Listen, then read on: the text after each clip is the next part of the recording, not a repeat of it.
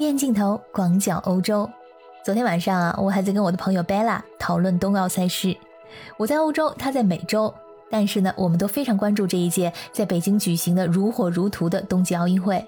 这次冬奥是我看的时间最长、了解最多，也是最投入的一次。虽然身在冰雪运动大国奥地利，但是由于我自己本身不会滑雪，所以之前对于冬奥是完全不热衷。就算是奥地利拿了再多的奖牌，也觉得与我无关。所以每次冬奥都是悄无声息的就过去了。贝拉的情况和我相仿，她在加拿大，也是冰雪运动大国，但是呢，对冬奥会之前也是热情不高。但由于这次呢是在中国进行的，所以我们对冬奥的兴趣都是空前的高涨。这次呢又出现了谷爱凌、苏一鸣这种天才级别的选手，我每天都在刷新奖牌榜，在各大平台呢追最新的热点，听节目、刷视频，那是相当的热闹。尤其是谷爱凌呢，在欧洲也有超高的人气，经常呢会有长篇大幅的报道。大家好。我是和你一起看冬奥的可可鱼，目前坐标奥地利维也纳，欢迎收听我的节目。昨晚我就跟贝拉说啊，我对谷爱凌再拿下一枚金牌有信心，然后我就定了闹钟，半夜爬起来看自由式滑雪女子 U 型场地技巧决赛，就像很多国内的小伙伴为了看欧洲冠军杯而定闹钟一样，也轮到我们定闹钟了。当我梦游一般的看到谷爱凌再次夺冠的时候，就感觉这七魂六魄终于都归了位，兴奋的睡意全都没了。和群里的小伙伴呢一起欢呼雀跃，刷各种社交媒体，一直到现在。在这次冬奥，我终于有了一种真实的参与感。每个奖牌都像是一场地震，有的是小震，有的是大震。而像谷爱凌和苏翊鸣这种级别呢，我身在欧洲都能感觉到中国传来的地动山摇。在我浏览海外的社交平台的时候啊，奥林匹克官方发布的一篇啊，把我给整乐了。首先呢，他肯定谷爱凌创造了新的历史，她是冬奥历史上第一位在同一次赛事中获得三枚奖牌的自由式滑雪运动员。通常呢，在这种官方通报之后，会有长篇的溢美之词，比如说啊，说一下这个奖牌是多么的来之不易，这位金牌得主是如何如何的优秀等等。那这一次，官方直接发了一句：“我们对此无话可说。”并直接艾特了谷爱凌，这意思就是啊，你太优秀了，我们每个人就准备了一篇通稿，夸你的词儿，在前两次得奖的时候我都夸完了，我还能说啥？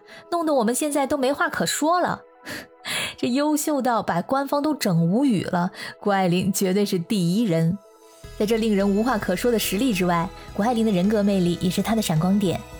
她在欧洲呢一直深受关注。特别是他在拿第一枚冬奥金牌的时候，在赛后温暖的安慰失意痛哭的法国选手乐德，所展现出来的奥运精神深受媒体赞扬。欧洲体育频道在一条置顶的推文中发布了谷爱凌安慰乐德的现场视频，并且配上文字：“这就是奥运会的全部意义。”在下面有很多网友纷纷点赞：“谷爱凌你真棒！”也祝福乐德。女孩子们的这一幕真有爱，你们的体育精神是一流的。在今天的赛后。谷爱凌也称赞了队友李芳慧和张可欣比赛中的表现。在第三轮的滑行中啊，张可欣出现意外倒在了场地上，导致比赛一度中断。所幸经过了几分钟的休整，她重新站了起来。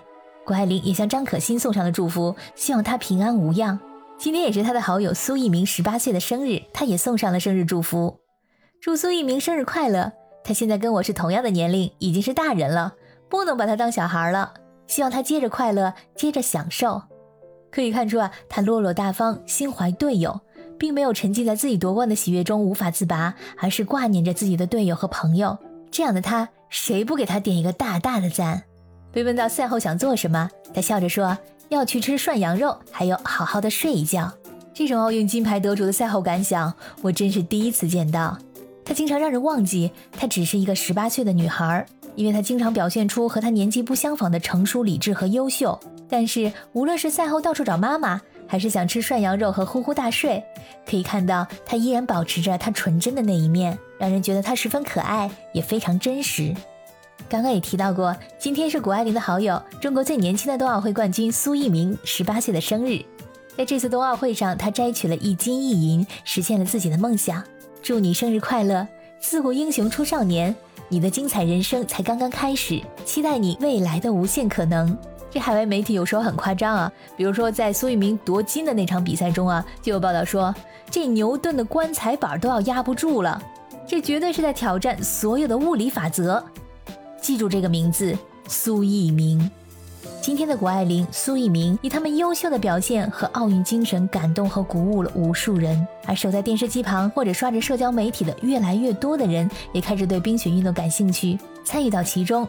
之后呢，肯定会有更多的小苏翊鸣、小谷爱凌出现，给我们带来更多的奥运精神的奇迹。当中国的冬奥奖牌越拿越多的时候，肯定还会经常有人津津乐道地提起这次北京冬奥和这次奥运会上闪闪发亮的星星们。而我们则是历史的见证人。亲爱的小耳朵们，感谢你们今天的陪伴。我终于找到了跟奥运冠军的共同点，那就是能吃能睡。感谢你的收听，我们下次再见。